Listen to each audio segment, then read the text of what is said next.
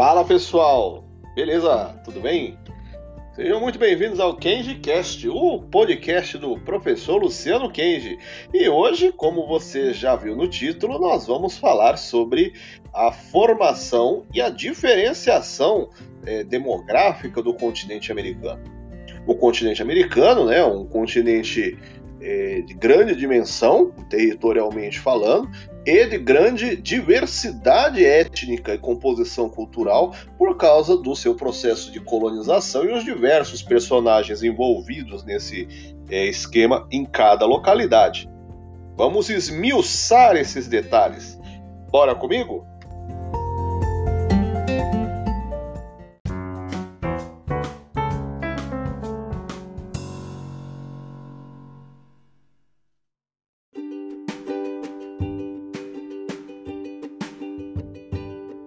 Primeiramente, você que já acompanha o nosso é, podcast já vai saber que eu vou recomendar mais uma vez que é interessante que você tenha um mapa para auxiliar você né, no acompanhamento do que eu vou narrando aqui, principalmente se você é do grupo que acha que o mapa é uma placa escrita em mandarim, grego latim. Tipo, eu olho e não entendo diabo nenhum. Então, quanto mais né, for você achar necessário, é interessante. Pega um Atlas, você está me ouvindo agora com o celular, no computador, mantenha junto um mapa do continente americano para que você consiga ter a percepção de pause quando você achar necessário para é, achar alguma região e ter uma compreensão melhor de todos os detalhes que a gente vai tocar aqui. Beleza? Primeiramente, etnicamente falando, nós vamos ter o padrão de dividir o continente americano em dois: a América Latina e a América Anglo-Saxônica.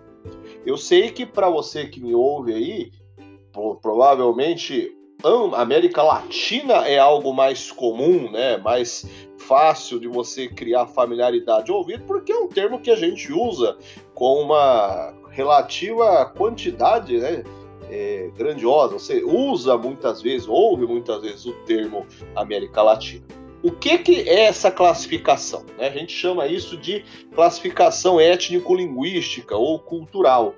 É uma divisão da América de forma bem macro, de acordo com as culturas majoritárias que os países têm a partir dos seus processos de colonização. Vamos entender a ideia. Os latinos, o termo latino, vem por causa do, do latim, idioma, cultura latina, lá do tempo da antiguidade, que você estuda na aula de história, lá Roma antiga. Pois é, lá se falava latim.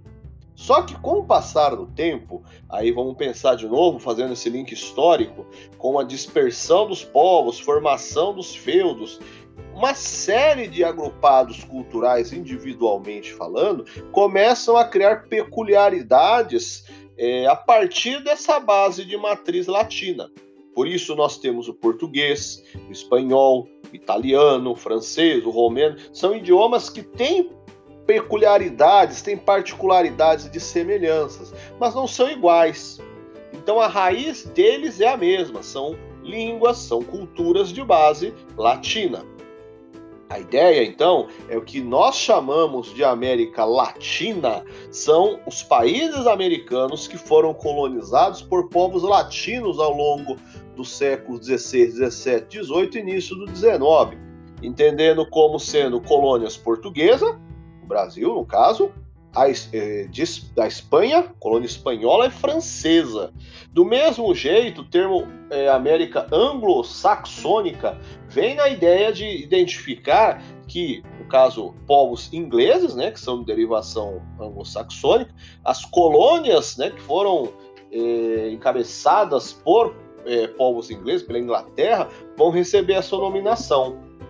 Vamos entender que, de forma bem simplificada, nós vamos nominar como sendo América Anglo-Saxônica os Estados Unidos, o Canadá, sendo muito importante destacar este o Canadá é, como não sendo ele todo, porque na verdade o Canadá ele é uma, um país que vai ter um processo de dupla colonização. Tem uma parte a seu sudeste, região chamada de Quebec, que é, é colonizada né, ao longo do processo de formação pelos franceses. Então, entendendo de novo, genericamente chamando a América anglo-saxônica de Estados Unidos e Canadá, mas entendendo que o Canadá, é, não todo ele, da mesma forma como não são apenas eles. Há outros países que foram colonizados pela Inglaterra.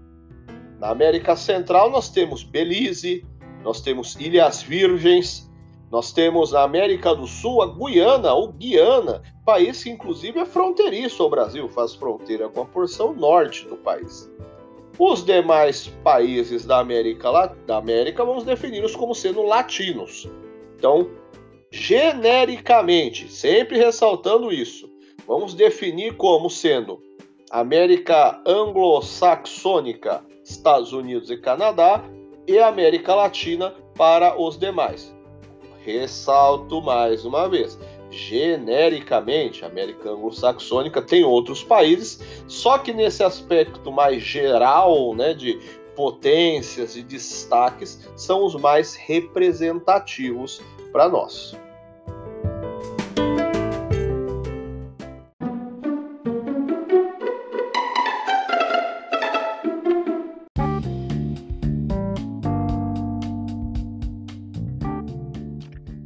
Primeiro, vamos começar com aspectos que são comuns ao, ao, continente como um todo, de norte a sul, e a partir disso a gente vai esmiuçando as diferenças. O continente americano, de ponta a ponta, possui concentração demográfica, ou seja, populacional, maior na sua parte leste, ou seja, quando você olha o mapa no lado direito dele, onde, por exemplo, está o Brasil. O Brasil pode ser usado, inclusive, como uma, uma, uma referência para você ter essa percepção.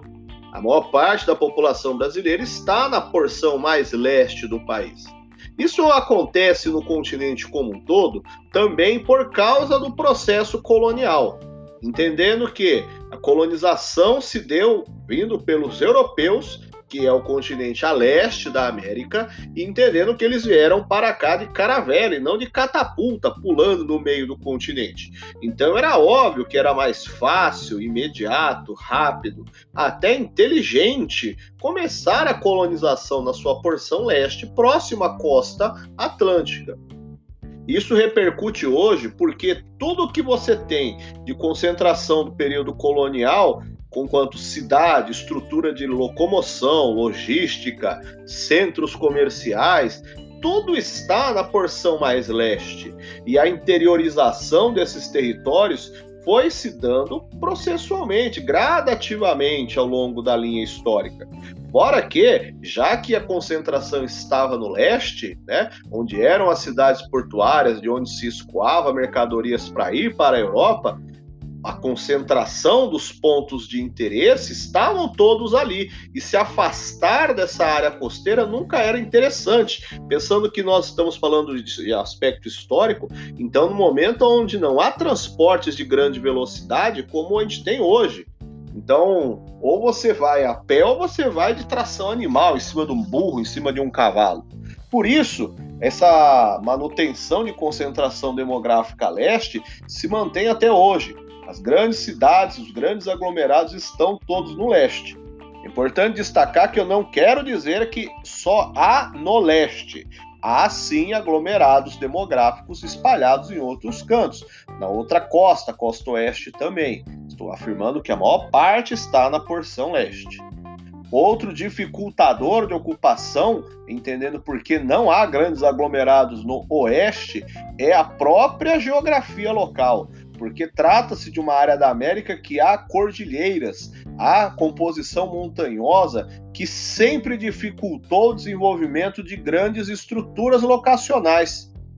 Imagine, por exemplo, você construir estradas, grandes cidades, grandes aglomerados de rede de transporte, seja o que for, em áreas de declividade, no caso na América do Sul, na Cordilheira dos Andes, e na América do Norte, montanhas rochosas, nesses relevos de grande grau de inclinação, nunca foi fácil nem interessante desenvolver grandes aglomerações nesses locais.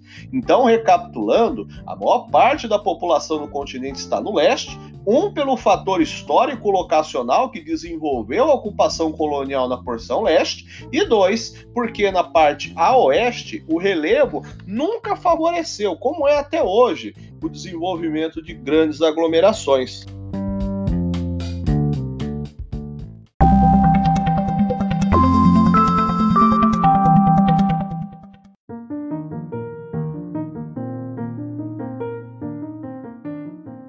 Já que estamos falando de colonização, vamos destacá-la, inclusive, para constatar como isso repercute no contexto econômico estrutural hoje.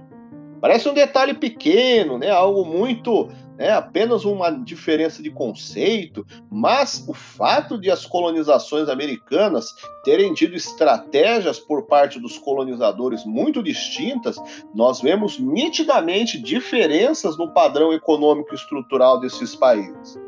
Sendo mais específico, Inglaterra realizou colonização de tipo ocupação ou povoamento nas regiões do que hoje são os Estados Unidos e o Canadá. Em, compensação, o restante do continente americano foi moldado a partir da estratégia de uma colonização de exploração. Primeiro, vamos entender que essa diferenciação repercute no como era pensada a estrutura no próprio período colonial. Quando eu falo que Estados Unidos e Canadá tiveram colonizações de povoamento, é que os ingleses tinham interesse, na verdade, de fazer uma extensão territorial do seu próprio país na América numa ideia de colocar ali então investimento para fazer mesmo uma estrutura que fosse boa, que desse capacidade de produção e moradia às pessoas que estivessem ali.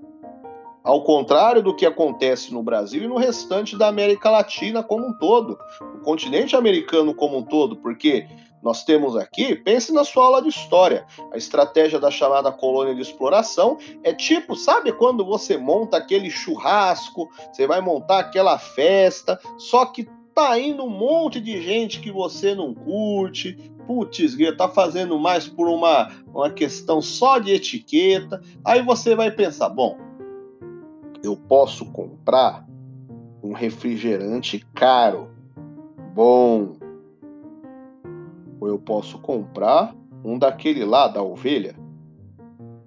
Aquele lá, aquele Guaraná, que tem um nome de ovelha clonada. Ah, eu posso comprar picanha. Posso comprar filé mignon. Ou eu posso comprar uma caixa de hambúrguer também, aquela da promoção. Ou eu posso comprar é, fígado que estava num preço mais baixo. Entendendo então que é a mesma ideia, porque os colonizadores ficaram nessa mesma é, mesma ideia, nesse mesmo pensamento de tentar economizar o máximo que desse na colônia americana. Ou seja, não precisa ficar investindo com estrutura no local. O importante é ir até a América, extrair o que nos interessa, minério, cana-de-açúcar, café, seja o que for, e mandar para a Europa. O importante não é ficar gastando dinheiro com desenvolvimento de estrutura lá. Aí, como eu disse, parece um detalhe bobo, né, pequeno, conceitual, mas isso repercutiu muito, porque é só a gente pensar no processual de passar 100, 150, 200 anos. No Brasil, você não tendo estruturas é, que foram construídas por Portugal, por exemplo, de vias de qualidade para conexão entre um ponto e outro, desenvolvimento de escolas, desenvolvimento de estrutura médica, desenvolvimento de centros que tinham relevância é, em aspecto comercial para abastecer com coisas de qualidade a quem vivesse aqui. Em compensação, você tem os países de colonização de povoamento a formação de estruturas, todas essas no sentido avesso, presentes e, ao serem mantidas com qualidade, nós sabemos as diferenças econômicas que tem. É importante destacar que nos Estados Unidos, as suas colônias, colônias do Sul pensando lá na aula de história, porque os Estados Unidos foi fracionado nas chamadas 13 colônias americanas, as colônias do Sul tiveram um processo diferente. Elas foram colônias de exploração no mesmo molde. É uma parte dos Estados Unidos que tinha economia agrícola de base escravocrata.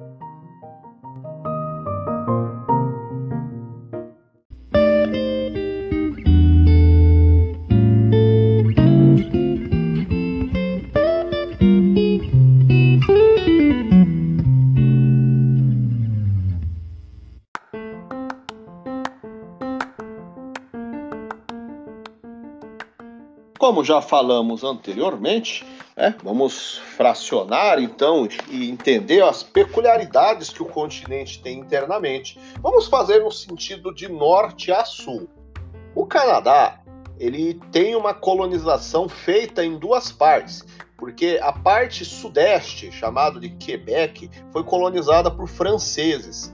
Por isso, a gente tem um país que tem dois idiomas oficiais, o inglês e o francês. Apesar da maior parte do território do Canadá ser é, de colonização inglesa, a parte francesa é, vamos chamar assim, o coração financeiro do país.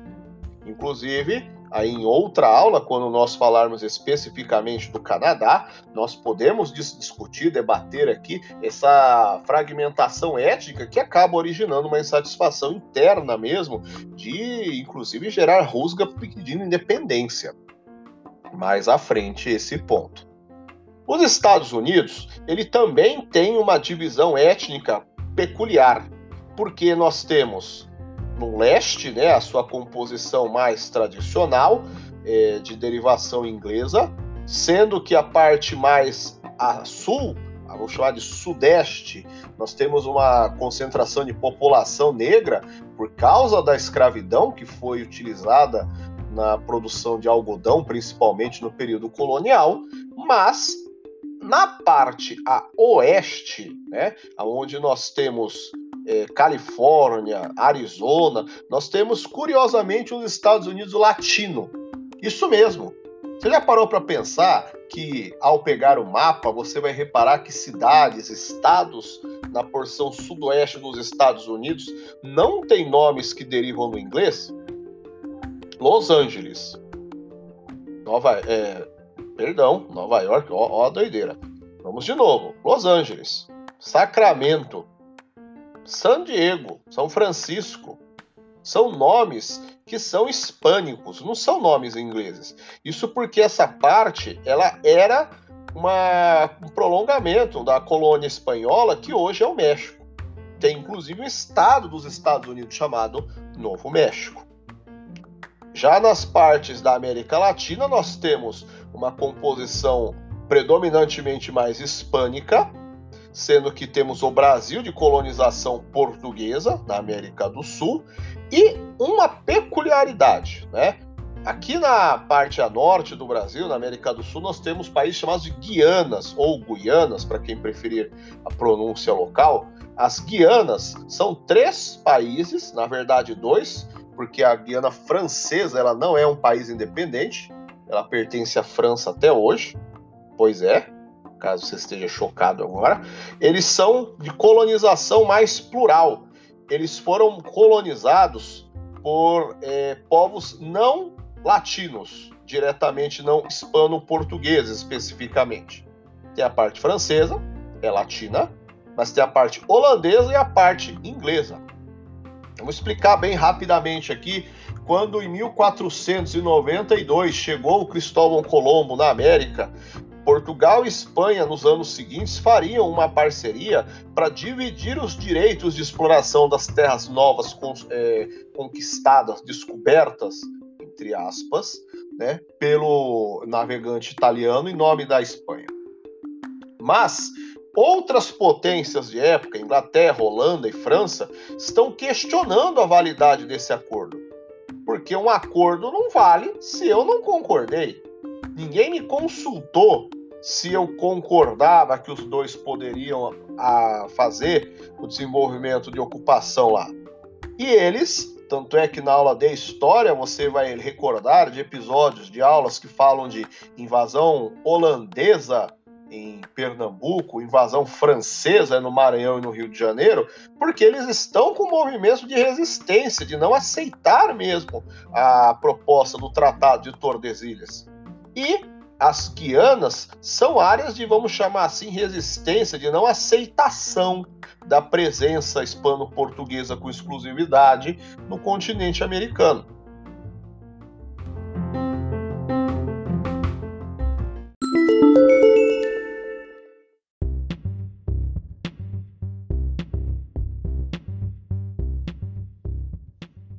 As ilhas do Caribe, né, a parte de arquipélagos da América Central, é uma grande, uma gigantesca área de pluralidade, gigantesca na, na questão quantitativa de diversidade, não de expansão, né, de área territorial, já que trata-se de uma área pequena, mas cheia de ingredientes étnicos, vamos chamar assim.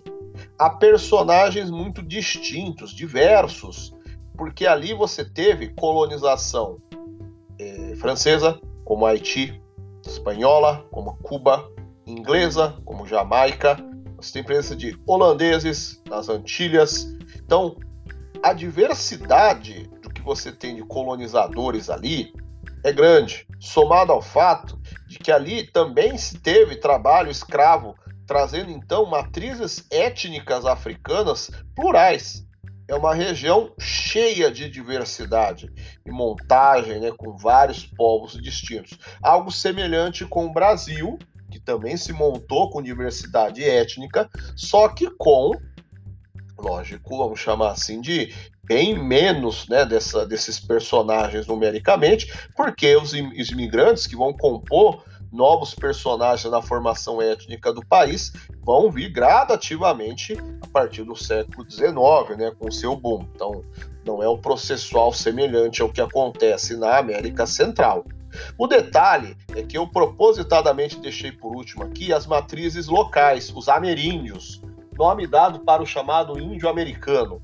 Nós temos ameríndios diversos, destacando sempre que não podemos chamar de índio no singular como se fosse uma, uma conjuntura cultural apenas, né?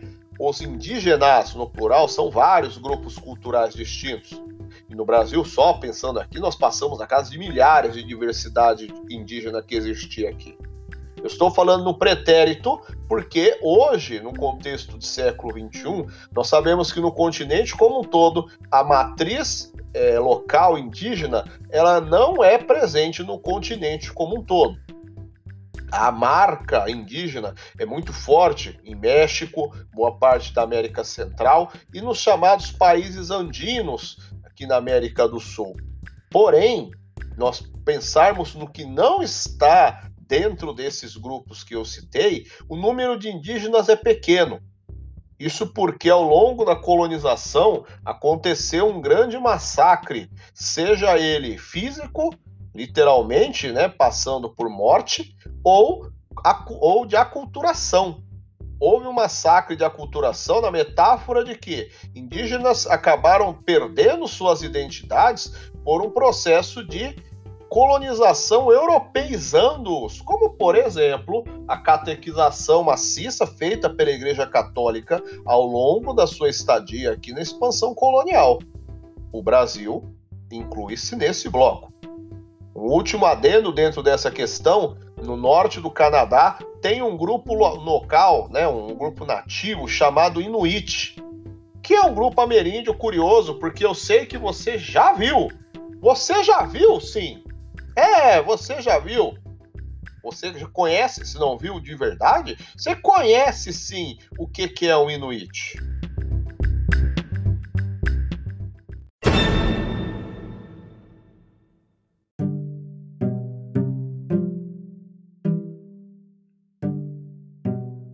Não, não, não, não, não, calma, não tô maluco não. É que Inuit é o nome da etnia que habitualmente nós criamos né, o automático de chamar de esquimó.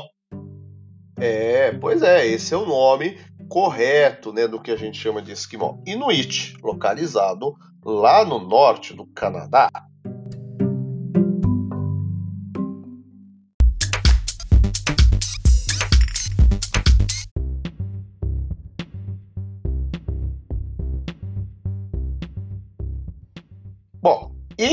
Para encerrarmos, tem um outro ponto bastante peculiar no continente.